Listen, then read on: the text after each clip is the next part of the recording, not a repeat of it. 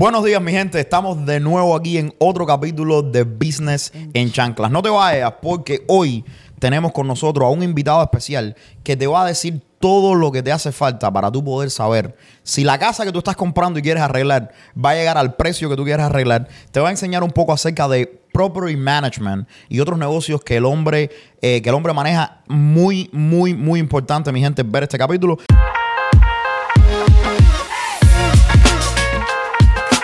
Así que no te lo pierdas. Quiero darle la bienvenida hoy a Luis Vaca. Luis, ¿cómo estás? Muy bien, muy bien. Gracias por la invitación. Bien, bien. Gracias por estar con nosotros hoy aquí. Bienvenido, muchacho. ¿Cómo, cómo usted se siente hoy? Gracias por tenerme aquí en el podcast contigo hoy. Es un honor para mí estar presente aquí hoy. Así que es un honor aquí también estar con Luis. Esto para la gente de Ecuador antes de empezar. Oh, sí, Sobre todo ¿verdad mi gente de Ecuador. Estábamos hablando con Luis antes de comenzar el programa. Luis es de, de- de nacionalidad ecuatoriana, de, mi gente de. Quito. ¿De, No, de de Quito? Guayaquil, Guayaquil. Ay, Dios mío, por poco. ¿Del Emelec o del Barcelona? De Barcelona. De Ah, Barcelona. ya, ya. Barcelona. Ya. Siempre Barcelona. Ya empe- empezamos el podcast, empezamos a, a pelear. De Ecuador. Eh, háblame un poquito, Luis. ¿Tú naciste en Ecuador? ¿Viniste para acá, para los Estados Unidos? ¿O eres de procedencia ecuatoriana? Cuéntame un poco. Eh, sí, yo nací en Ecuador. Llegué aquí a los 9, 10 años por ahí. Wow, bien temprano. Sí, ya, ya prácticamente hice toda mi vida acá. Y cuéntame cómo fue que. Cuéntame primero qué es lo que tú haces.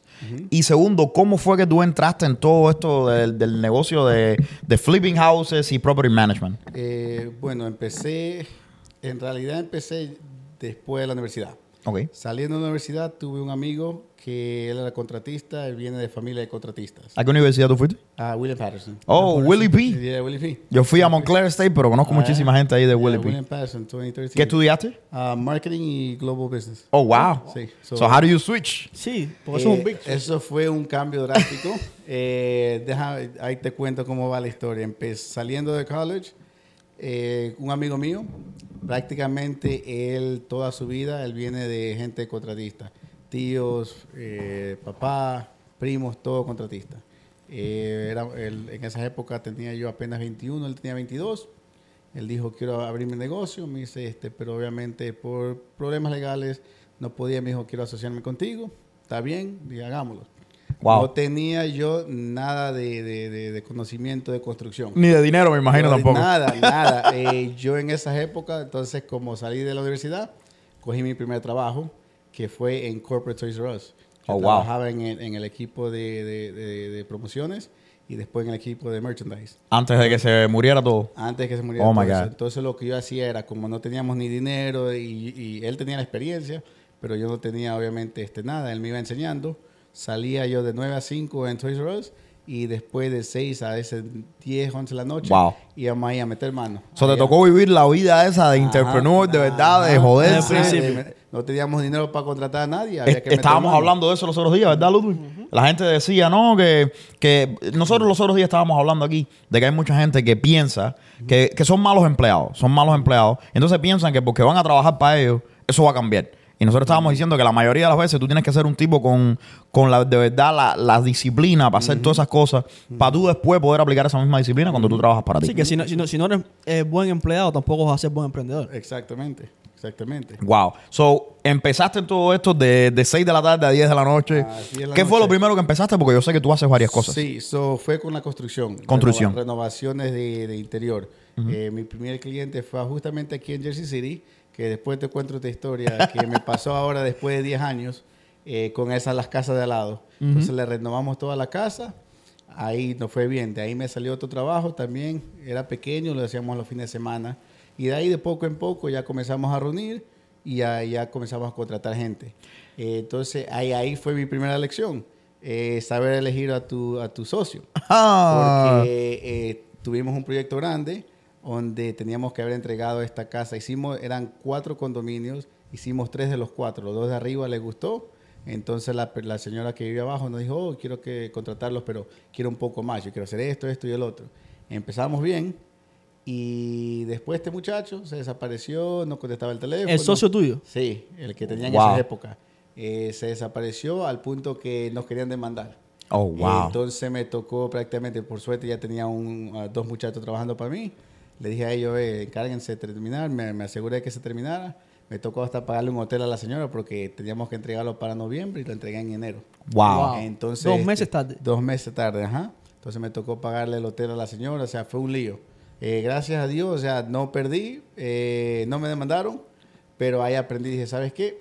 Se- ahí, ahí tuve que cerrar mi compañía porque la tenía con él, cerré todo y de ahí lo que hice fue que seguí en Toys R Us y ahí fue donde ya vino a cambiar todo porque en el dos, eh, eso fue, yo empecé en el 2013, cerré todo como a mediados de 2015 y al siguiente año, el 2016, en la universidad, yo conocí a un muchacho, un amigo mío, que también, coincidencia, trabajaba conmigo en Toys R Us. Oh, wow. Y él, me, él se enteró que yo tenía una compañía de construcción. Y él me dice, oh, mira Luis, dice, la cosa es que él es mayor que yo. Ujú. Y él trabajaba antes, nos conocimos en la universidad porque él antes trabajaba en mortgages. Ujú. Pasó lo, del- lo del crash del 2008, él se metió a la universidad, consiguió trabajo, él se graduó un, un año más antes que yo y estuvo trabajando en corporate y él me dijo, Luis, esto no es para mí. yo ya trabajé, dice, yo ya vi los dos mundos. Yo hacía, y sabes, lo que yo gano, dice ahorita en un año, yo me lo hacía en un mes. Tengo un mes.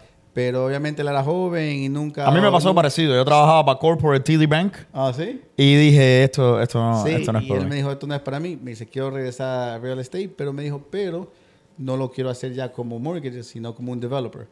Entonces, él prácticamente me dijo, mira, ayúdame. Y ahí él comenzó a enseñarme, porque obviamente desde abajo. Claro. Él prácticamente, él me enseñó ahí cómo analizar un mercado, cómo ver qué áreas están, eh, lo que está pasando.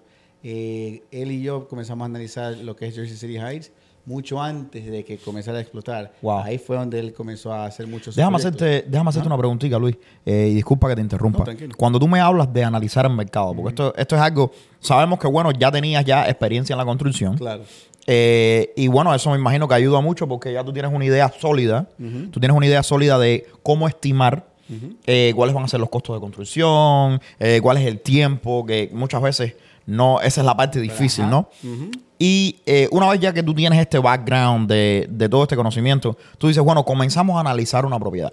¿Qué tú quieres decir para la gente de afuera que no conoce estos temas? ¿Qué cosa es analizar una propiedad? So, eh, primero no es la propiedad, lo primero que analizamos es el mercado. Ok, El- el- la ciudad, como por ejemplo Jersey City, es la segunda ciudad más grande del estado. correcto. Jersey City tiene submercados. So, eh, eh, no puedes comparar a Downtown con Jersey City Heights. Claro. Downtown ya en esa época ya estaba explotando, ya tenían edificios. Entonces, ¿qué es lo que pasa? Ahí comenzamos a analizar. En esa época, Jersey City Heights no era lo que es hoy en día. Ahora está explotando everywhere. Entonces, lo que nosotros hacíamos es, eh, durante días regulares, en la mañana nos poníamos a ver, ok, quién era la gente que estaban cogiendo los buses para ir a Nueva York. Wow. Eh, que, eh, porque ya veíamos, un- ya comenzábamos a ver eh, señales de cambio. Entonces ahí tienes que analizar por qué la gente se está mudando acá. Uno de los factores que nos dimos cuenta es, eh, en Hoboken, todo el mundo quería vivir en Hoboken, pero ¿qué es el problema más grande de Hoboken? El flooding. Se floats. ¿Y qué es lo que pasa con Jersey City Heights? The Heights. Está Estamos- alto, Estamos, o sea, en, ajá, estamos y arriba. está ahí mismo. Y la gente se dio cuenta, espérate, tengo más espacio y no tengo que preocuparme de un floating zone Claro. cuando estoy aquí arriba. ¿Y qué es lo que pasa? Y tienes ahí el Congress Station, que prácticamente coge el elevador, Y ya. te baja y ya estás en Hoboken. Además que- para- Sí, están cerca, es casi la misma Que un área que se inunda viene con floating insurance, Claro, con todos estos costos No, que... y, y lo caro que es Hoboken. Claro. Claro que es Hoboken, exactamente. Entonces, eso es lo que estaba pasando. Ok, y te digo, estamos hablando de esto, yo te estoy hablando del 2015-16. Claro. Estamos hablando, ya ahorita, ya obviamente, Jersey es lo que es ahora.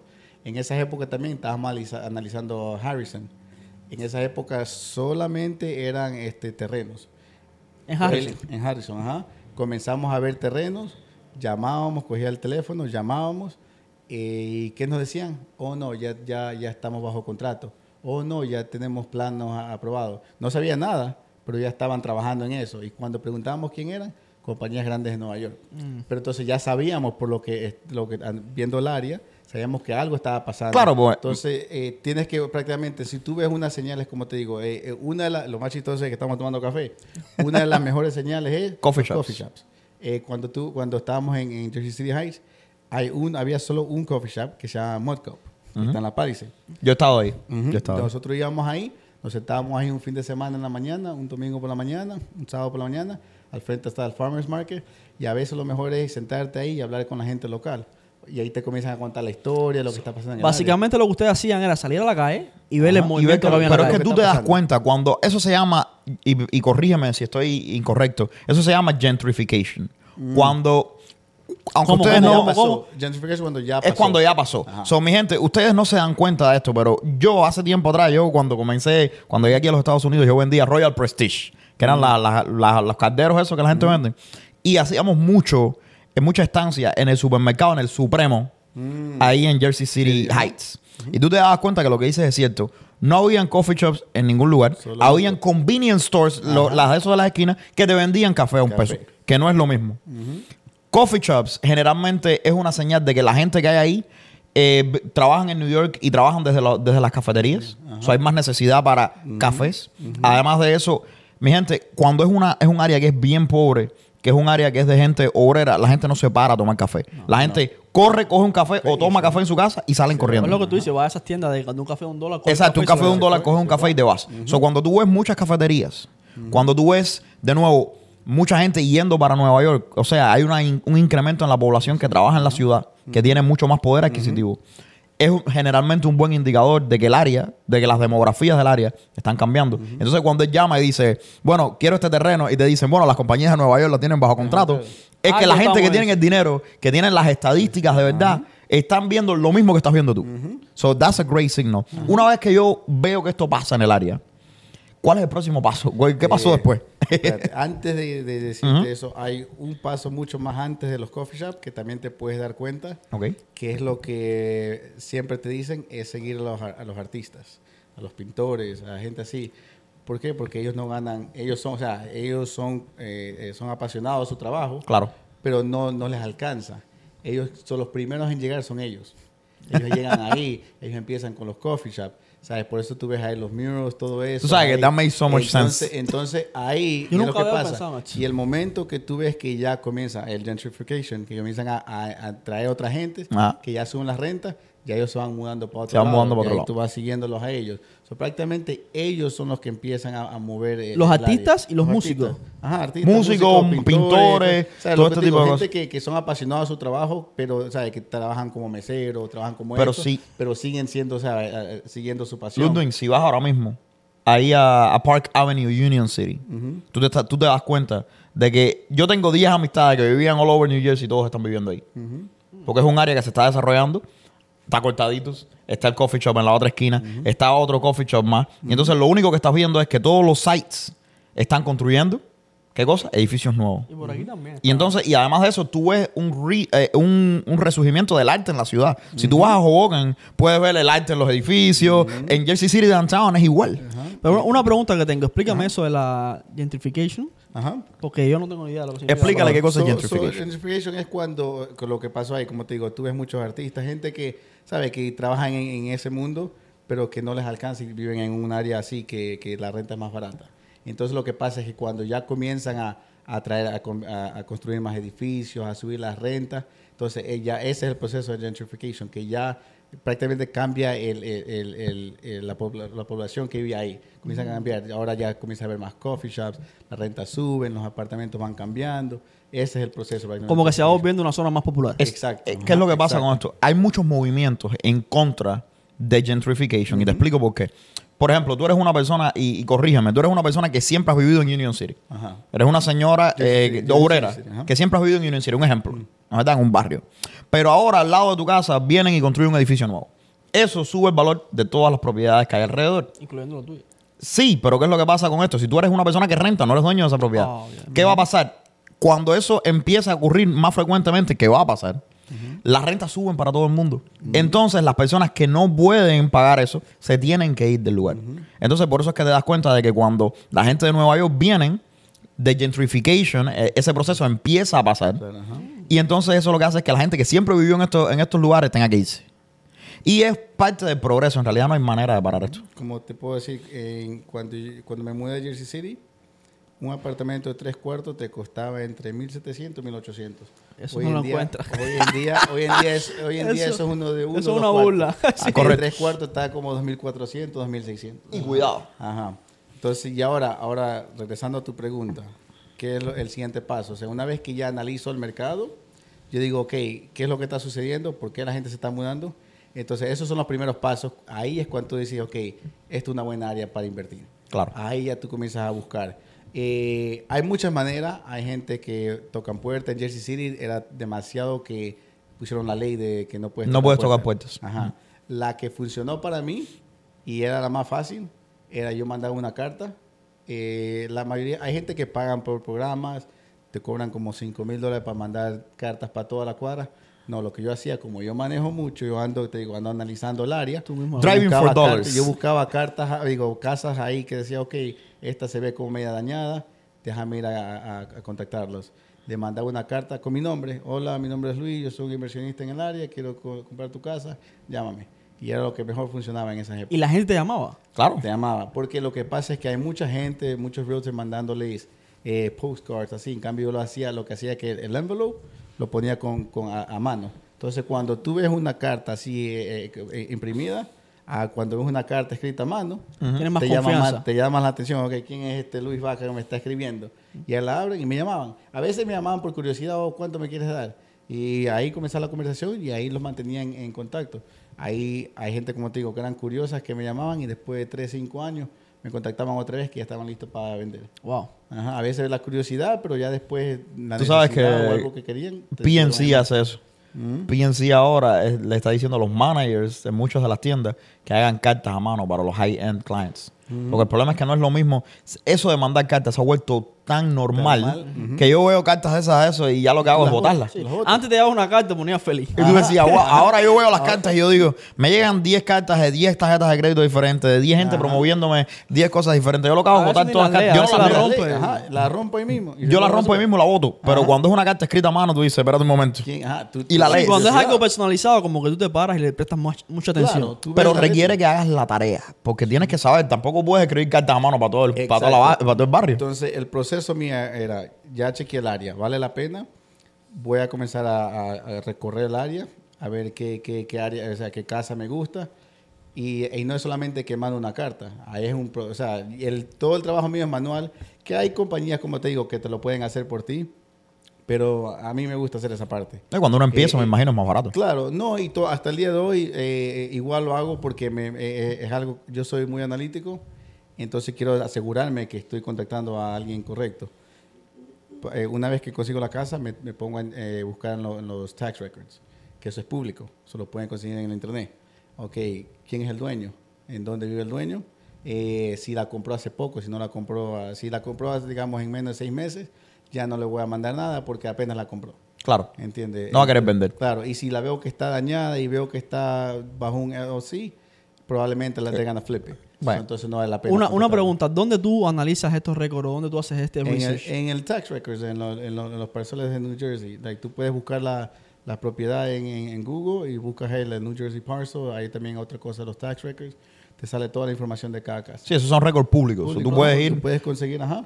Eh, ahí, una vez que cuando, cuando ya yo me fui solo, este, o sea, empecé ya mi compañía solo, eh, volví así a recorrer. Me di cuenta que estaba pasando lo mismo acá en Orange, New Jersey. Me puse a analizar el área. Otra vez, hay un lugar que se llama el Arts District, como te digo, donde están los artistas. The Art District. yeah. Eh, me puse a analizar bien el mercado y vi, ok, aquí ahí está pasando algo. Había un coffee shop y después cuando yo vi- me fui ahí un fin de semana a un coffee shop, o sea, la gente que estaba ahí, todos los locales, tenían hasta un, un como un, o sea, ¿cómo te puedo decir? Este aquí es el, el- el- el coffee shop y conectado al lado tenían un espacio abierto que hacían, ¿qué es lo que hacían? Galerías ellos? y eso. Galería de arte. tenían, Galería de cosas, tenían cosas, un cuadro con las cositas de esto del café, para no quemarte, Ajá. que le habían hecho con eso. Cosas artesanales. Había otra cosa, una, había otro, otro retrato con las teclas de, de de- de la la computadora. computadora. Tenían así, y hacían lo, lo- lo- y ellos los ponían ahí para que la gente vea y los puedan comprar. eh, de los mismos artistas, de locales. So, ya los artistas se estaban mudando para ahí. ya, ajá, ya los artistas, los que estaban ahí, ya se estaban, obviamente, ya lo estaban votando poco a poco, pero lo seguían apoyando ahí. Y después seguí investigando que ese edificio estaba bonito y todo. Y ahí, como te digo, ahí me puse a investigar, ok, este, quién está encargado de esto, qué, qué es lo que está pasando, por qué ha cambiado todo esto. Y me puse a analizar y vi que había una organización, se llama Hands Organization, es, un non-profit. Ellos comenzaron a, a- a como a cambiar el área, a renovarlo. Eh, seguí haciendo más investigación, justamente un amigo Pero ¿cómo mío- ellos cambian esta área? o sea, creando ese edificio, ellos se encargaron así de... to- Lo to construyen, that, empiezan a reconstruir. Ajá, So, hacer- un non-profit cogió el edificio y lo construyó. Ajá, y de ahí también hacen como programas. Ellos fueron los que se encargaban del, del, del, del, del, de lo- del Art Gallery. Ellos Ok. mismos se encargan como hacer eventos y cosas para llamar a la gente. Claro. Como a limpiar la ciudad un poquito, como quien diga. Y de ahí, justamente, yo tengo un amigo que él, se- él- la mamá tiene una casa en Orange. Le digo, oye, ¿qué pasó? ¿Cómo está la casa de tu mamá? Y justamente me dice, oh, ¿sabes qué? La ciudad, en el, la cuadra de ella, como ella lleva más de 20 años en esa casa, la ciudad le pagó para que arregle la fachada, el techo y, y- y y el grass del frente. Claro. So, el town le pagó para remodelar para su casa. eso, ajá, Wow. Para remodelar su casa a lo de afuera, la fachada. Porque quieren arreglar todo el bloque. El es town un tiene un- indicador que quieren que... El town tiene un interés en Ajá, eso. Tiene un interés en eso. So, tú ves, yo vas, ahí tú vas analizando, ok, por algo están haciendo esto. Entonces ahí, ahí es cuando tú sabes, ok, está pasando tantas cosas, tienes que comenzar a buscar casas. Yo comencé a llamar, a llamar, a llamar. Lo chistoso es que muchos de esos, eh, a- había un señor eh, que tenía un montón de casas. Pero él ya obviamente no, no vendía. De ahí con- encontré a otro muchacho eh, que justamente habían como tres casas. Él me, él, me- quería vender. Yo le, le di, le ofrecí por su portfolio, le ofrecí una cantidad por tres casas ahí mismo en Orange. Eh, no me quiso dar el precio porque él me dijo, "Oh, no, está, está muy bajo. Le digo, bueno, le digo, te estoy dando un poquito más de lo que vale en el momento. Ajá. Pero él sabía que va, iba a subir. Que iba a subir. Claro. Y él me, me la quería vender al precio de aquí a cinco años. Sí. Right. Entonces, no, pero ahí es cuando te digo que a veces es bueno mantener en contacto. So, él y dos casas al lado, eh, también que le había contactado, tenía mi número. Eso fue en el 2018. Ahora 2020 pasó, me llama el de, no el, no el que le quiso comprar el portfolio, sino el que estaba dos El casas al lado. lado. Me dice, hola Luis, ¿cómo estás? Le digo, bien. Me dice, mira, aquí ya renové, él tenía una casa de cuatro familias. Ya renové la casa, la quiero vender. ¿Todavía estás interesado? Digo, bueno, está bien. Y ahora mira cómo es la cosa. Eh, en la esquina hay un restaurante. Él tenía la casa al lado del restaurante. Al lado había un parqueo que son los dueños del restaurante. Y de ahí al lado había otra casa que me puso en contacto. Y de ahí la siguiente era el muchacho que le iba a comprar el portfolio. Y de ahí había otra más que me habían puesto en contacto. Yo tuve el chance de comprar todas esas ahí, ese lote, porque al frente había, había como están construyendo muchas cosas, eh, queríamos hacer lo mismo. Teníamos el chance de comprar prácticamente Wow. media cuadra, pero no sé si estén familiarizados con el- la, la ley de Opportunity Zone. Opportunity Zone es algo que crearon este, para, o sea, como para ciertas ciudades que prácticamente eligieron como ciertas áreas donde dice, ok, tú puedes construir, la construyes eh, para rentar, la tienes por 10 años y la puedes vender tax free prácticamente. Oh, Wow. Entonces, eh, y, y, y ahí también hay cuando la ciudad hace lo que es el redevelopment zone. So, prácticamente, digamos, esta cuadra, la ciudad te dice, no, aquí siempre ha sido para una familia. Y cuando hacen un redevelopment zone, que es también lo que hizo Orange, que cuando me puse a analizar vi que ya habían hecho un redevelopment zone, que significa si en esta cuadra hay- solamente se, per- se te permiten hacer de una familia, y ahora ya le hicieron el redevel- redevelopment zone, significa Ahora que puedes hacer dos dos familias. o tres familias. So, Luis, déjame hacerte una preguntita porque hay mucha gente que nos están viendo que no, que no, no, no tienen mucho conocimiento acerca de esta área. Vamos a, vamos a suponer, ¿no es verdad? Ya yo, eh, tú hiciste tu tarea, tú fuiste y determinaste, bueno, este pueblo es un pueblo bueno para comprar que se está desarrollando, ¿no es verdad? Entonces, fuiste y buscaste propiedades, viste las propiedades que, que te interesan. Generalmente me imagino que estas propiedades son casas. eh, vamos a hablar un poquito. Primero vamos a hablar de eso. ¿Cómo yo, cuando yo voy a un bloque, ¿no? ¿Cómo yo sé? Vas a buscar los tax records, vas a asegurarte que la casa no lo haya comprado en los últimos seis meses, vas a ver si es una casa. ¿Cómo tú determinas qué casa sí y qué casa no? Eh, bueno, como te dije, una vez que ya consiga le- los tax records, veo que si la casa lleva, el dueño tal vez lleve más de 10, 15 años, eh, ahí ya yo puedo contactarlos. Claro. Eh, y si me llaman, obviamente, o, o yo los llamo, o le mando una carta, ya una vez que me llamen, ya el primer paso es eh, entrar a la casa. Claro. O sea, tener un pie adentro de la casa para poder ver las condiciones Pero de la ¿a qué tú le llamas entrar a la casa? ¿Ver la casa? Ajá, la o sea, casa? tener un pie adentro. Sí. O sea, ¿Quieres ya- vender? Ok, perfecto. Eh, Vamos a ver. que verlo, Invítame. Ajá, Ajá, porque... eh, Pero disculpa que los interrumpa aquí, porque yo creo que hay un, un paso primordial y, y que lo estoy pensando. Antes de tú entrar y ver la casa, ¿cómo tú dices, ok, yo tengo el presupuesto para tener esta casa? Porque tú me estás diciendo que tú viste como comprar el bloque entero. sí. Una casa no es un café. Una casa te puede costar 300 mil, 500 mil dólares. ¿Cómo tú tienes la oportunidad? Estamos hablando de 3, 4 millones de dólares que a lo mejor te puede costar un bloque. So, en ese caso, el problema es que cuando ya teníamos todo listo, teníamos los compradores listos, cuando comenzamos a analizar bien el, el- el- el redevelopment zone y el opportunity zone, queríamos construir lo mismo que estaba literalmente al frente. Cuando comenzamos a analizar el redevelopment eh, zone, que tú puedes eh, ir a la ciudad o a veces están en la página de internet de la ciudad, chequeé el mapa, eh, terminaba en el edificio de al lado que queríamos construir. O sea, que queríamos... eh, No se no los Lo incluía a ustedes. no, entonces prácticamente en ese caso No ya no vale la pena. No vale la pena. Prácticamente estás comprando, ibas a gastar en cuatro o cinco casas un par de millones, pero no, ahora, ahora lo que lo que podías hacer, que es como jugar la lotería, es lo, aplicar por un variance. Como decir, ok, vamos a, a aplicar por un variance a ver si nos permiten hacer lo mismo. Sí, para variar. Ajá, para Pero variar eso. ahí Es está- bien difícil. Ahí está bien difícil. Pero Luis, ok, vamos a poner el hipotético caso de que, que sí te podías hacer eso, sí podías hacer development y podías comprar las propiedades. How- ¿Cómo tú coges el funding? ¿Cómo tú coges el dinero? pues para serte sincero, hoy en día... ¿Lo tienes el en- abajo la cama? No. Hard cash money lending. Para serte sincero, el funding hoy en día no es el problema por la experiencia, por las conexiones que he tenido. Eh, te puedo decir, tengo un socio que él, él es farmacéutico. él, él y tiene amigos farmacéuticos, doctores que me pueden dar el funding. Tengo otro amigo que, eh, bueno, es un cliente que terminó convirtiéndose amigo mío. Él es un, un dentista. Y él prácticamente también está involucrado en real estate. Él compra muchos lotes de, de comercial, eh, casas, y también está involucrado en eso de development. Que prácticamente él, él se encarga de eso. Claro. Para otras compañías encuentra el funding. Eh, y prácticamente supongamos que tú tengas, este, tú seas una- un developer y necesites, digamos, dos millones. Él te consigue el funding siempre y cuando tú le des un, un porcentaje de, de, de equity. Claro. Va- va- 5%. vamos a decir que yo quiero entrar en el negocio. Ujú. So, quiero tener una compañía como la tuya, pero no tengo ni un, un peso. So, No tengo dinero. El dinero es lo de mano. Mm. ¿Cómo yo hago para ponerme en negocio? Para comprar una propiedad, para buscar funding. ¿Cómo hago eso? ¿Cómo así? Porque si tienes, ¿Cuál era tu pregunta? Déjame, déjame explicarte un poquito, porque yo, yo entiendo lo que tú estás diciendo. Ok. Y, de, y corrígeme si estoy incorrecto. Ok. Yo estaba hablando ayer cuando estábamos en vivo en TikTok acerca de esto. Si tú eres una persona como Luis, que sabes lo que estás haciendo, yo como persona que tiene dinero, y esto no es, esto no es raro, yo conozco personas que hacen esto todo el tiempo. Yo, si soy un, un- vamos a decir, yo soy un doctor, pero yo no sé de real estate. Además, yo no quiero estar metido en esto de estar llamando gente, estar contratando gente, estar... No, no, no. Ese es el negocio de Luis.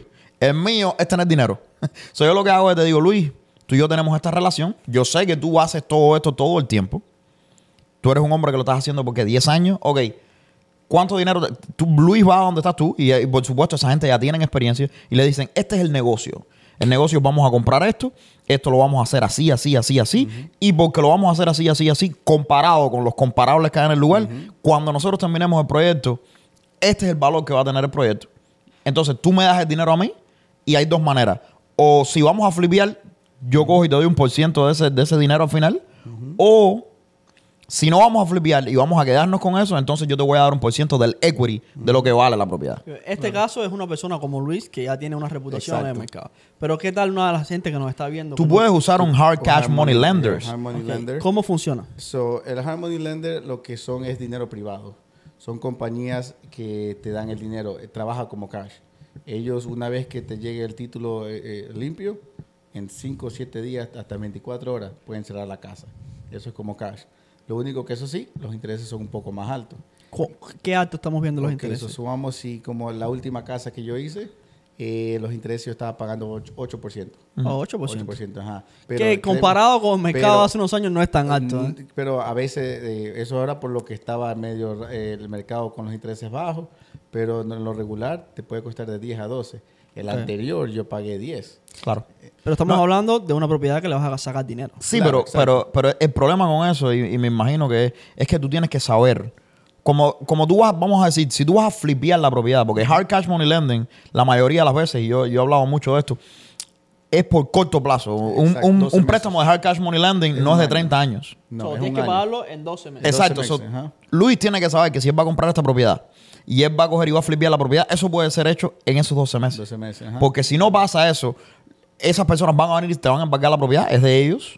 Y ellos te prestan el dinero porque ellos van a hacer el mismo análisis que hace Luis en la propiedad y van a decir, no importa lo que Luis haga, si Luis falla o no. Yo tengo la- yo la tengo la casa- propiedad la que propiedad. va a garantizar el dinero mío. No te vayas a, pensar que ellos te van a prestar esto porque tú eres, porque tú eres lindo. So, básicamente la adrenalina tuya está en hacer lo que vayas a hacer, o sea, comprar la casa, remodelarla y venderla en, En esos tiempo. 12 meses. Entonces. Correcto. Entonces, para regresando a la pregunta de, lo- de que me dijiste antes, el siguiente paso, una vez que ya tengo la casa y ya entré ahí y ya veo lo que necesita, yo tengo mi propio la spreadsheet, donde de, de los tantos años, cuando he conocido gente, yo empecé una y he conocido a tanta gente y siempre me dicen, oh, tengo un proyecto para ti y me enseñan su spreadsheet, oh, me faltó esto, me faltó lo otro y ya la voy agregando, lo voy agregando. Yo tengo un spreadsheet donde prácticamente yo pongo todos los números y me dice, ok, ¿cuánto es lo máximo que puedo ofrecer para tener 30% de retorno o un 20% de retorno?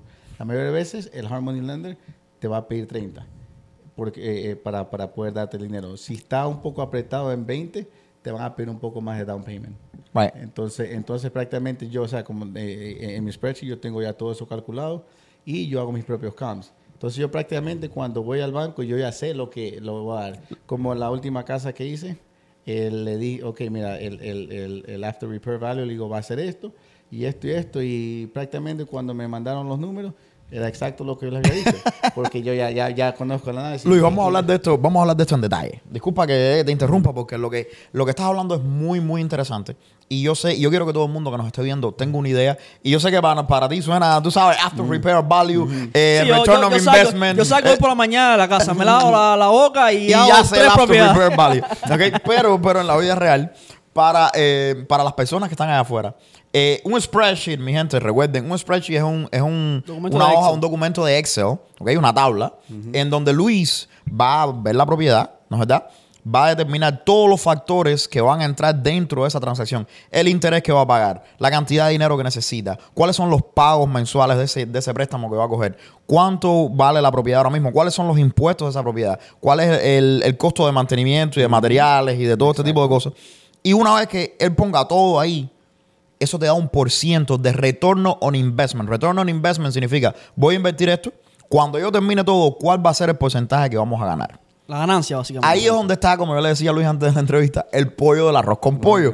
Porque si tú sabes hacer esto, puedes hacerlo y no hay ningún problema. Pero si no sabes hacer esto, que es lo que la gente, que es lo que la gente piensa, que es fácil, tú sabes, compro una casa, le meto 100 mil, entonces la casa sube 400 mil. No funciona de esa manera. Tú tienes que de verdad hacer las cosas como son, especialmente en el mercado en el que estamos. Eh, pero Luis, si yo no soy un experto en esto, yo sé que tú haces consulting. Me habías dicho eso. ¿Tú me estás diciendo que yo puedo venir a donde estás tú para que tú hagas esto por mí? Sí, so, lo que hago, como te dije, hoy en día el funding no, hay, no, no es un problema. Si tienen una o si, o si tienen el dinero, yo tengo un proyecto, digamos, pero como te digo, hoy en día es difícil encontrar una casa que realmente valga la pena. Aquí en New Jersey, generalmente. En New Jersey, más en el norte de Nueva Jersey, es muy, muy difícil encontrar algo. Pero supongamos, si alguien tiene algún, digamos, tiene un proyecto en mano, que ya me han llegado, me dice, oye, tengo esto en mano, eh, tal vez me dice, podemos hacerlo juntos, o quieren que yo le haga la renovación, porque yo ya sé el proceso, porque Claro. para hacer renovación con el banco, no es como una renovación con, con un dueño, no te van a pagar del principio, te dan por lo- los requisitos que le llaman, los recs, que prácticamente tienes que hacer el trabajo y después te pagan. Entonces, Tienes que ya- poner dinero tú primero y después te pago. Ajá, pero Sí, hay el- maneras en las que uno eh, eh, eh, puede mover los números. Como una de las cosas que yo le- le- le- le- cuando hablo el consulte le digo a ellos, mira, la demolición puede hacer que te cueste, digamos, dependiendo de qué tanto hay que demoler, 5, 10 mil, 15 mil. Lo que le digo a ellos, pongamos la demolición en 20 mil. ¿Por qué? Porque así ya la, demuelo la casa, demuelo todo, te dan el dinero de demolición, pero realmente cuesta 10, pero los otros 10 es para que me cubras el siguiente paso, que es el framing, Claro. y después ya lo que es este, electricidad y plomería. So, entonces yo trato de ayudar a la gente para que obviamente eh, este, no se les atrase el trabajo, porque la mayoría de contratistas, si no le pagas, no te van, no se van a No, no, fíjate eso. Ajá, entonces, y así también para yo cubrirme. Claro. Entonces, eh, hay casos donde me dicen, oh, mira, tengo este proyecto. Eh, si yo veo que vale la pena, le puedo decir, mira, si, no, si quieres lo podemos hacer juntos, o si quieres lo puedo hacer como renovación, y más o menos le ayudo a... a- a Cuando tú dices paso. hacerlo juntos, Luis, tú dices, bueno, tú vas a tener un, un- vamos a ir un porcentaje de esto, pero tú vas a cobrar en un porcentaje al final si es un flipping o, o flipping o equity si no es. So, como un flip, o sea, prácticamente como, un- como un partnership, porque obviamente ya el, el costo de la, de la renovación, él no pagaría el, eh, como a un contratista, pagaría a- prácticamente a, a costo. Porque Right, so yo te pagaría a ti. Tú vas a ser el contratista, tú vas a hacer todo. No, no, o sea, Si, vamos, si, si lo haríamos como partner, Right. exactamente, no tienes que contratar a un contratista. Yo soy también contratista, entonces ya no te, si, somos, si un contratista te cobra a ti, digamos, 100 mil por renovar la casa, tal vez me cueste a mí 70, 80. Claro. Son 20 mil dólares que te ahorras porque prácticamente lo estamos construyendo a costo. Tú no tienes que pagarle a un contratista esto, nomás hay que pagarle el, el material Claro. y, el, y la labor de los muchachos. ¿Y cómo se dividirían las ganancias? Eh, eh, 50, El porcentaje. 50 y 50, ajá, 50 y 50. Pero si yo veo que es uno donde está apretado los números, que yo veo que no vale la pena, eh, entonces la manera que yo veo mi- mi, eh, eh, eh, mis ganancias, como te puedo decir, supongamos, eh, mucha gente que lo hacen como hacen flipping like, on the side, eh, ellos un trabajo que digamos que ganen 20, 30 mil dólares, para ellos está bien, porque tienen su, su trabajo, 9 to 5, esto es como un extra income. Claro. Para mí eso no me conviene, porque yo tengo también mi compañía de, construcción. Entonces, este, si me vas a decir que en un proceso de 6, 7 meses a ganar 20, 30 mil dólares, no me vale la pena. Claro. Yo, nosotros en un baño lo hacemos en 10, 15 días y me estoy ganando 5, 8, 10 mil dólares. Y puedes hacer en 7 do- meses 10 baños. eh, 10 baños y gano el triple de eso. Entonces, así yo veo mi ganancia. Entonces, yo veo que es un que está apretado, le digo, yo lo hago como contratista. Pero entonces, pero de todas maneras, igual como contratista, yo las ayudo con todo el proceso. O sea, me pueden contratar como, como, el contratista y, a- y ayudarles al el, el traspaso entero. O sea, prácticamente desde que me dan la casa a, a terminarla para que la puedas vender. Una- pregunta, ¿qué números es el que tú ves ideal como ganancia? Que tú dices, esto me da negocio o esto no me da negocio. Pues antes... ¿Dó- dónde está esa línea? ¿Dónde está esa línea? porque, hay- porque dos cosas muy diferentes. Antes, cuando recién empecé, eh, se veían ganancias hasta de 100 mil para arriba. 100 mil. De a- antes. 100 mil en el bolsillo. Ajá. Ahora, como te dije, está tan difícil. Uno ve algo de 40, 60 hoy en día. Y el último flip eh, lo cogí porque yo sabía que lo podía terminar rápido. eh, y lo terminé en tres meses. En tres Wow. meses. ¿Y cuánto fue la ganancia si se puede saber? eh, esa tenía planificado 80, pero eh, me, me- me bajó el precio de la casa porque justamente yo lo puse en el mercado un viernes y para y para el, eh, tuvimos el open house Subieron los intereses. Para el miércoles subieron el fin de semana, muchas de las ofertas que tenían ahí Dropped. me dijeron, oh, tenemos que, tienen que rerun the numbers y chequear si los aprueban. Oh, wow. Y prácticamente la casa estábamos supuesta a tenerla en 5.45, se la vendió en 5.15. Right. 5.15, So, ok. sí, so, Ah, al, so, vender- bueno, al subir los intereses, mucha de la gente que aprobaban antes Ya ya no no, aprueban. Entonces tienes menos ofertas, menos competencia. Sí, que, y, el, y el problema ahí era que era, como te dije, o sea, yo lo cogí porque era de una, de una familia. Claro. Digo, era, era rápido, pero era de una familia. La mayoría de veces, eh, cuando está el mercado así, que está inestable, no me gusta coger de una familia porque eh, eh, son las que más se afectan. Claro. En- o sea, no, como te digo, no en, en- en este negocio. O sea, ¿por qué? Porque cuando tú compras una de dos familias, siempre hay gente buscando dos Claro, familias. Tres familias. son De inversiones una- también. Claro, entonces de una familia es un poquito más complicado. Right. Entonces, este, también eso es lo que me afectó. Si hubiese sido dos, tres familias, hasta no me hubiese importado es- esperar. Es que generalmente el comprador que va a comprar dos familias, tres familias, tiene más dinero. So, generalmente cuando suben los intereses, no se afectan tanto, tú lo dirás, como la gente que va a comprar una sola familia. Pero además de eso, tiene más resistencia en el sentido de que yo voy a comprar dos familias, voy a tener algo que voy a poder rentar, me va a dar cash flow, son más persistentes. Cuando es una familia, si los intereses bajan, dicen, ¿sabes qué? Me quedo rentando seis meses más y veo qué es lo que pasa. Eso lo hace mucho la gente. O mucha gente también se va a dos familias. Dice, en vez de comprar una Sí, ya no quiero una, ahora voy dos. ajá. Eh, Entonces, Luis, me afecta. encanta esto que estamos hablando, bro. ¿Para qué te voy a decir? Podemos meternos aquí días, días hablando de esto. Pero quiero que me hables un poquito para la gente que te está viendo eh, acerca de si yo quiero comenzar todo esto, porque, a ver, ahora mismo tú me tienes la mente dando vueltas. Y te estoy hablando, yo sé, yo entiendo mucho de finanzas, yo entiendo mucho de real estate. Mi, mi, mi mujer es literalmente un lender. Pero eh, esto es una cosa diferente, es algo que se gana mayormente con experiencia. Para la gente que quiere comenzar esto de afuera, ¿cómo comenzamos? ¿Venimos y trabajamos para ti gratis? Eh, ¿Cómo aprendemos? Cuéntanos. Pues, eh, te tengo que... Ten cuidado con lo que tú dices, que después tienes un ejército de gente que No, queriendo no, trabajar no. gratis para ti. No, no. So, aquí, aquí es donde eh, voy a terminar la historia de cómo empecé. Ajá. Que es lo que funcionó para mí. Entonces, como te dije, cuando ya cerré el negocio y me reencontré con mi amigo, eh, yo prácticamente lo ayudaba a analizar el área. Todo eso lo hice de gratis. Porque obviamente él también estaba empezando y a mí me interesó. Eh, él se salió del trabajo, cogió y empezó su negocio con otro, otro socio. Y de ahí yo me quedé en corporate. Pasaron, ¿qué te puedo decir? Eh, un año y medio, año, año y medio. Y me llama un día. Yo había, ya había salido de esa compañía, estaba en otra compañía. Estuve ahí por 10 meses y me llama él. Me dice, oh, mira, dice, ya mi compañía ya creció. Él ya había hecho un edificio de, de- de 18 apartamentos. Y había ¿Él hecho- solo? Ah, él con el socio, ajá. Oh, ok. Él, eh, y había hecho, no sé si, te- si ustedes conocen allá en la, en la 62 y Hudson, si no me equivoco, los Hudson Loft. Ajá. Ellos los construyeron un warehouse, lo construyeron y hicieron entre- en, en- condominios. Ajá. Él también, él, él es el que hizo ese proyecto y ha hecho otros proyectos. Entonces ya, ya llevaban como tres, dos, tres proyectos. Me dice, oh, mira, ya estamos listos para tener ¿no? el, el- eh, contratar a alguien. Eso sí, mi salario, o sea, yo fui de un salario de, de, de six figures acá con la justa que ganar algo. Pero me arriesgué. Dije, voy, ¿sabes qué? Porque me van a pagar prácticamente ni la mitad de lo que estoy ganando, pero voy a coger la experiencia. Claro. Y como él, era él y su socio, prácticamente everything was hands on. Yo prácticamente, o sea, que ahí, ahí se ve, ahí es cuando, cuando tú vas, este, ¿cómo te puedo decir? O sea, vas a, vas a coger la, la experiencia, porque yo me acuerdo que yo llegué ahí mi primera semana, me senté, me hizo, mira, tenemos que hacer esto, esto y el otro. Tenemos que contactar a la ciudad para esto, esto y el otro. Uno en corporate está acostumbrado a que te digan, oh, mira, aquí está, haz esto, haz esto y el otro. Él me dijo, tenemos que hacer esto. Y yo le digo, ok, ¿cómo? Sí. Me dice, pick up the phone and figure it out.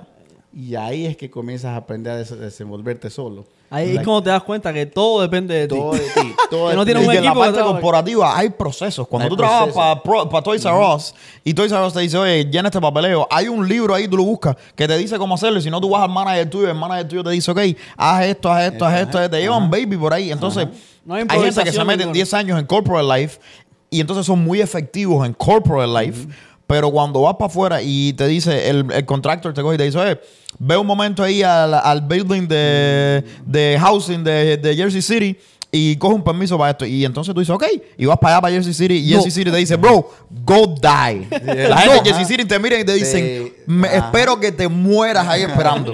y tú te quedas como que, ¿y ahora qué yo hago? Y entonces vas para atrás para el, para el socio tuyo y te dice, just get it done, Ajá. hazlo. Yo- ajá. Y entonces uno aprende a golpe limpio. y es lo que la gente no quiere entender. Pero yo quiero hacer un paréntesis aquí y quiero dar un mensaje a la gente que nos está viendo. Es que tú dejaste un salario de más de 100 mil dólares, que es seis figuras, que es lo que dijiste, para irte a un emprendimiento que no sabías cómo te iba a ir y cobrando mucho menos. Ujú. ¿Podemos decir cuánto estabas cobrando? Eh, 30 mil al año. Wow. y que te estoy hablando de que, pero, pero porque tú entendías que eso que tú ibas a, que, que eso que tú ibas a aprender te iba a dar el chance de crear infinitamente más dinero. Entonces, Te lo iba a que- comprar la libertad. Vamos a entonces, verlo más bonito. Ahí fue lo que fue cambiando ya. Entonces, como te dije, éramos los tres y el negocio de ellos skyrocketed. Eso empezaron con los development, después o sea, comenzaron a hacer edificios, también eh, flipping y de la noche a la mañana eh, comenzaron a adquirir este, clientes que eran de otros países a darle casas a ellos para property management. Wow. So, entonces yo prácticamente comencé a hacer, eh, eh, ahí saqué mi licencia de real estate porque eh, él me- ¿te acuerdas que te expliqué que él me enseñó cómo analizar mercados y todo? Necesitábamos más proyectos. Entonces ahí comencé a ganar no solamente el salario, era lo- lo- la, la- la base mía, Claro. comencé a buscar propiedades, entonces este, si yo encontraba algo, me daban un 2% de acquisition fee Claro. de la casa. Entonces comencé a ganar comisión. De ahí comencé a administrar los proyectos. Porque lo, lo más chistoso es que me dijeron, oh, yo tenía más experiencia de construcción que ellos. Y mira que ellos habían hecho edificios. y cuando yo llegué, me dice, oh, mira, tú tienes experiencia de construcción, ayúdanos. Y me dan, era un edificio de cuatro, eh, cuatro pisos de concreto, de lujo, en Hoboken, que el, el- el elevador te, te entraba al apartamento. Digo, oye, le digo, yo lo que he hecho son casitas. Digo, este es otro Yo piso", estaba acostumbrado digo. a baño, Yo- yo, yo había visto planos y me dan un plano de 40 páginas. yo digo, brother, le digo, aquí no sé ni dónde empezar. Pero ahí aprendiendo de poco en poco. Entonces ya con ellos fui aprendiendo eso. Cuando me fui, yo prácticamente era, ellos tuvieron, ya ellos crecieron. El trabajo mío fue dividido como en cinco personas.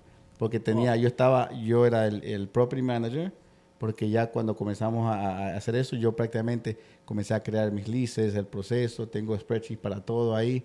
Después era el, el acquisition manager, era buscando propiedades también, que así fui ganando este, comisiones.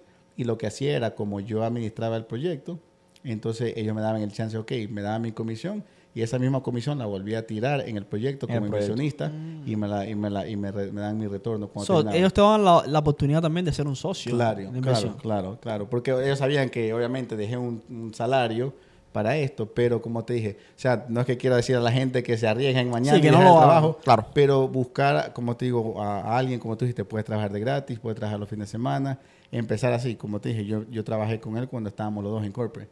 Ahí en- eh, me enseñó a analizar eh, los mercados, saber cómo ver el área, y ya cuando trabajé para él, ya pude implementar todo lo que me enseñó a buscar propiedades. Yo le comenzaba a co- a encontrar propiedades, me ganaba mi 2% y después la volví a tirar en el proyecto porque yo era el que administraba el proyecto. Y encima de eso me ganaba un bonus y mantenía el, el, el- el budget. Claro. Entonces, eh, entonces comencé a buscar diferentes maneras de ganar. Una vez que ya reuní, dije, déjame sacar mi licencia de otra vez, porque yo ya tenía la licencia hace años. Volví a abrir el negocio de, de- de- construcción.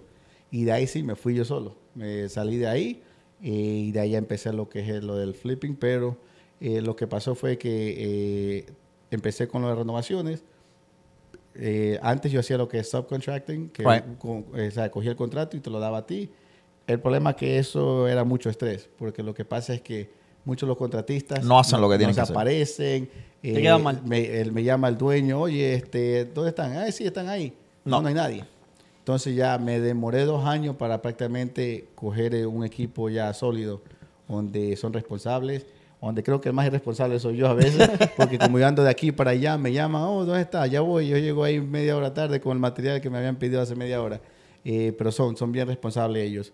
Y eso es lo que me ayudó, en cambio, ahí a, a poder este, ser más flexible con la- lo de flipping, porque ahora ya no tengo que contratar a alguien. Lo tú Entonces, mismo. yo, a- yo ya tengo conocimiento de construcción, yo sé cuánto se va a gastar. Hay cosas que todavía contrato a gente, como lo de los exteriores yo no lo hago.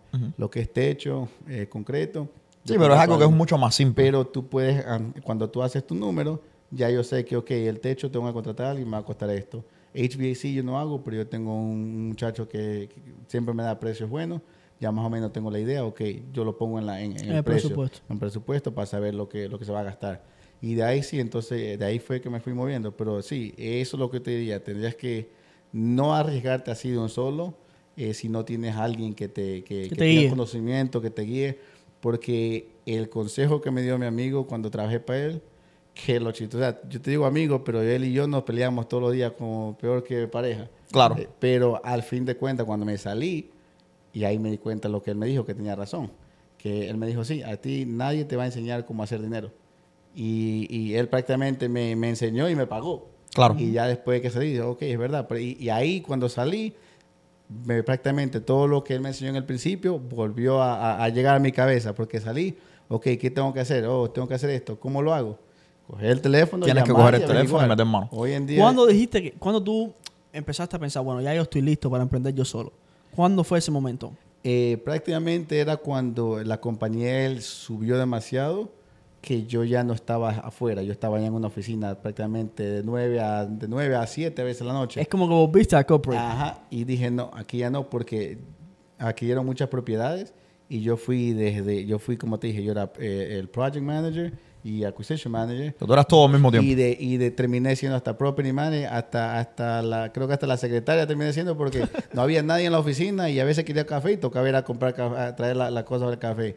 No había pa- este, papel para el printer, tocaba ir busca papel. Entonces prácticamente yo estaba, porque él se encargaba de, de- de- encontrarse a veces con, con inversionistas, con el socio de él, entonces siempre andaban para afuera.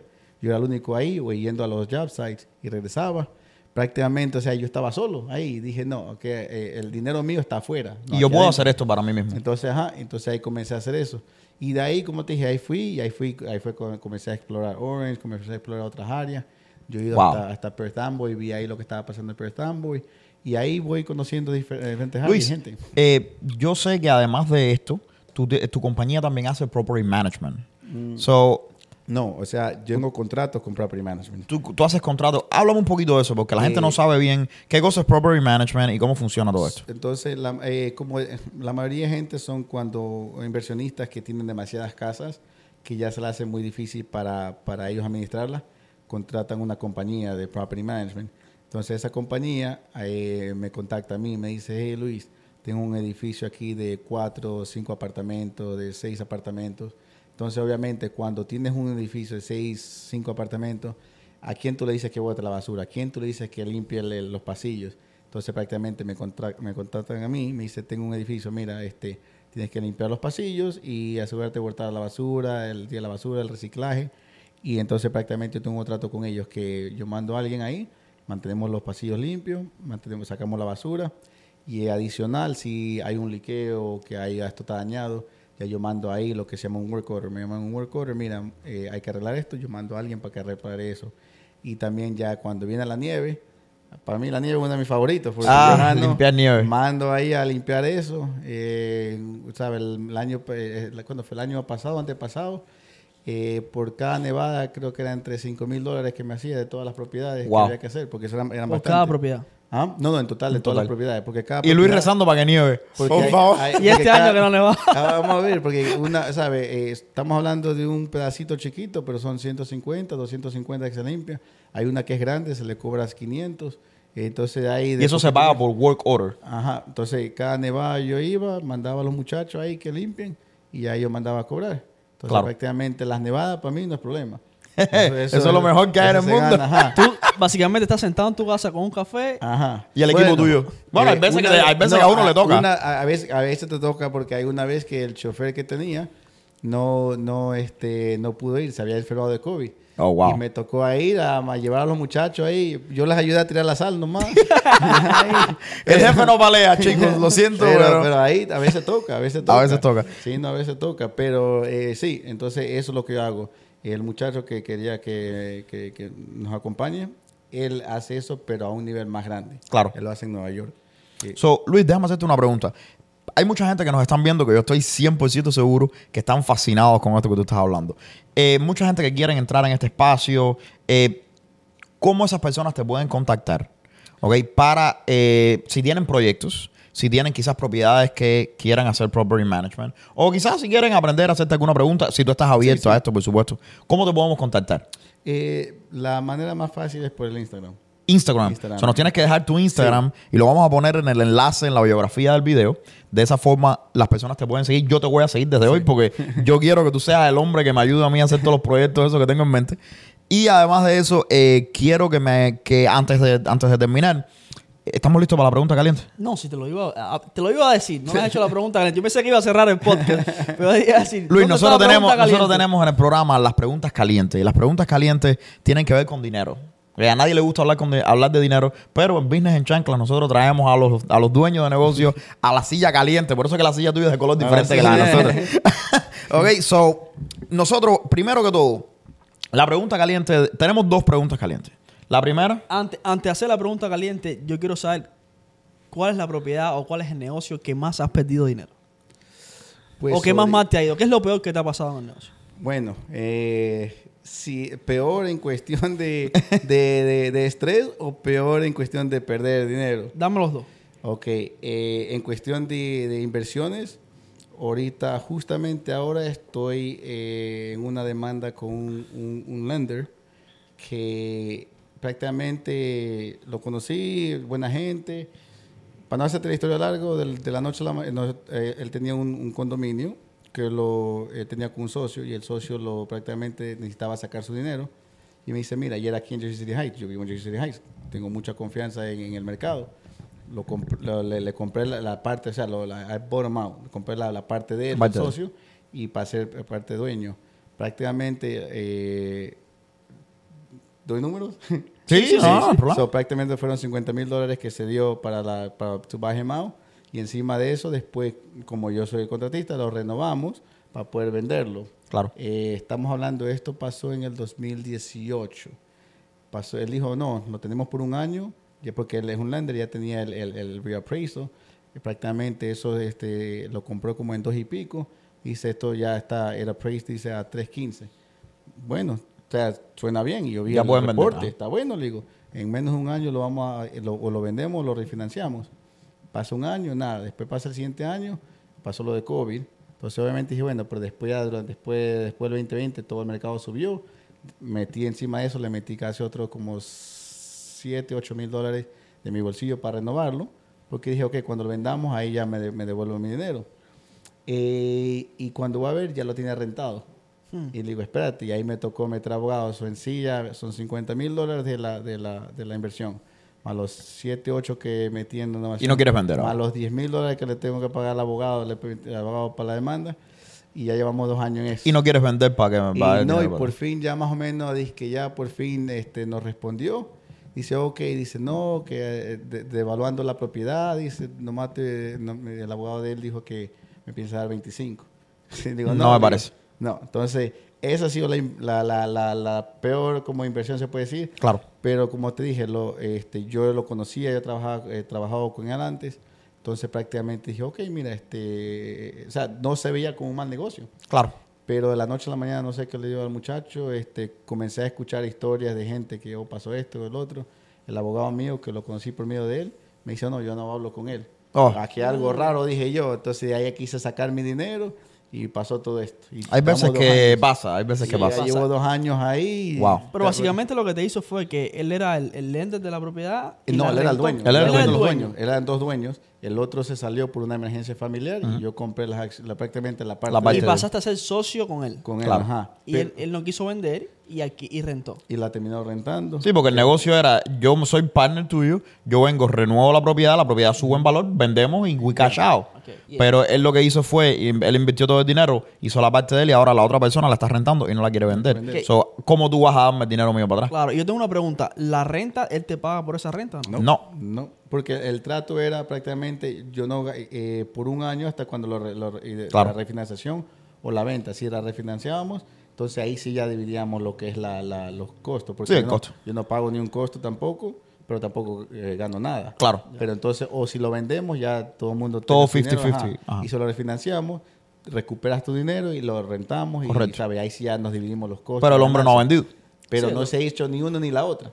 Claro. Pero estamos hablando, eso fue en el 2018. Ajá. Después ya lo renové en el 2020. Y desde el 2020 lo estoy demandando. Y, ahora, y ahora el hombre, no, y ahora el hombre se vira y te dice, bueno, te voy a dar 25 mil. Ajá. no me Tú parece. tienes 70 metido dentro. Exacto. So, No, por ahí ah, pero no te preocupes, generalmente las cortes son capaces de... Sí, o sea, como te dije, ya por fin res- eh, este, recibimos una, una propuesta. Que ya le dije al abogado, no. Right, pero si que 25 me los abogados siempre hacen eso, tú sabes, con calma, pero debe, debe darte tu Claro, dinero de entonces vuelta. ahora, ahora por lo menos estamos, este, porque eh, este, estamos tratando, como te digo, ya tenemos una respuesta.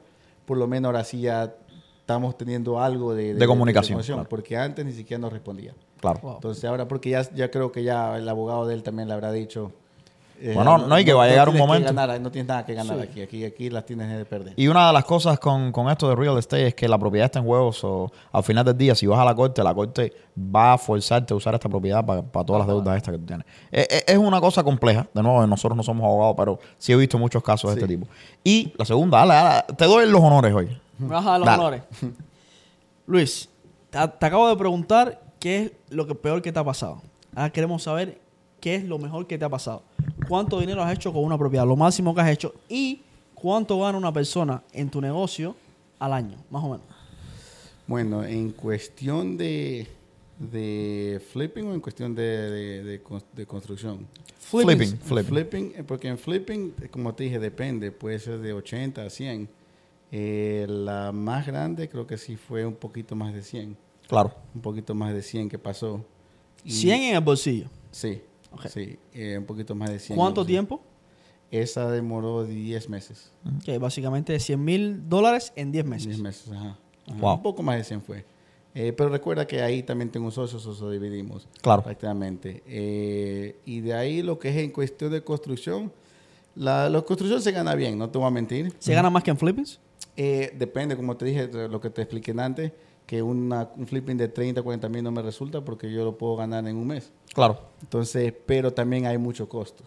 Ujú. Como para más o menos para que veas cuánto gano, pero también cuánto este, gasto. Claro. Tengo cuatro muchachos, dos carros oficina, Wow. seguros. Son cuatro muchachos, a la semana son cuatro mil dólares.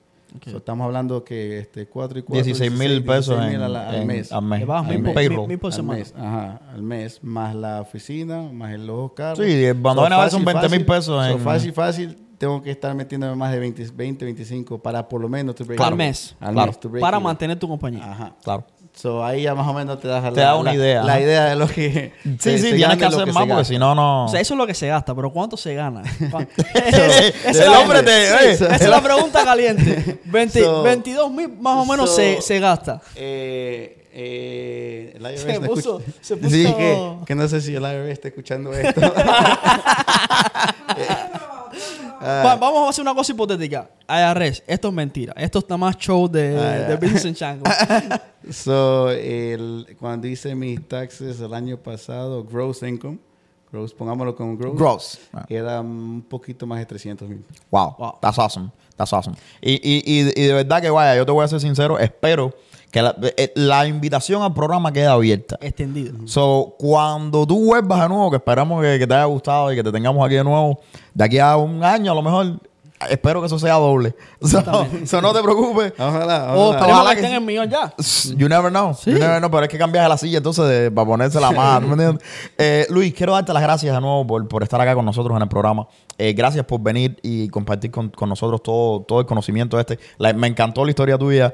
Tú de verdad que eres un entrepreneur, gente que de verdad sale, que estudió en la universidad, que salió de la comodidad. Que trabajó en y corporate. que trabajó en corporate y que supo. Lo que más me gustó de toda la, de toda la historia es que de verdad que supiste llegar. Yo siempre, yo creo que allá afuera tenemos un problema en que hay gente que no, no quiere ser número dos. Todo el mundo quiere ser el jefe. Ajá. Y entonces no se dan cuenta de que cuando uno quiere aprender las cosas, hay veces que la mejor manera es llegando y decir, mira, yo no sé nada de esto, yo no tengo dinero, pero lo que tengo es ganas de trabajar, ganas de aprender, y si tú me das ese chance, yo voy a trabajar un año para ti.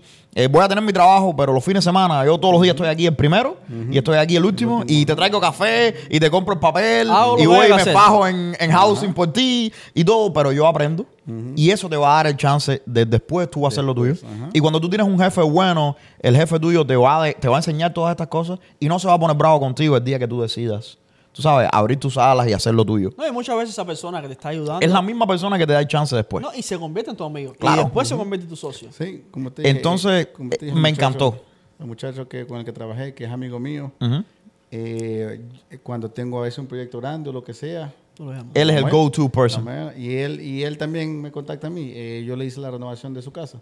Él Wow. una casa y yo la ayudé a renovar, se la dejé bien bonita. Le hice cosas hasta extra porque acabo de tener una niña, entonces Oh, yo le- nice. le, renové el, el cuarto a la niña, así le hice cosas. Nice. Dije, compra la, la gesta y yo te hago algunos diseños bonitos gratis. Wow. Yo siempre digo, cuando tú eres honesto, si tienes un amigo, tienes un negocio. Eso habla, eso habla de qué tan, de qué tan bueno es tu servicio, porque la gente no te recomienda si tú no haces un buen trabajo, Ajá. específicamente en eso que tú haces. Cuando tú eres un contractor malo, la voz se corre como un fuego en el medio de un maizal. Y pasa lo contrario también cuando eres cuando eres bueno. bueno. bueno, ajá. Porque es bien, bien difícil hoy en día encontrar contractors Encontrar- que son buenos. Eso es un problema grande. Ajá. Eh, Antes de que cierres, antes que cierres un momentico, quiero, la de- dejaste la invitación extendida para Luis. Eh, queremos, quiero hacer un podcast con el, con el socio de él, que, que es el farmacéutico que Sí, habías comentado, porque ellos también tienen una organización non-profit oh, wow. que aparte de hacer dinero, aparte de, de emprendimiento, también ayudan y también cogen ese tiempo para ayudar a la gente que lo necesitan. En este Wow. caso lo tienes en Ecuador, me dijiste.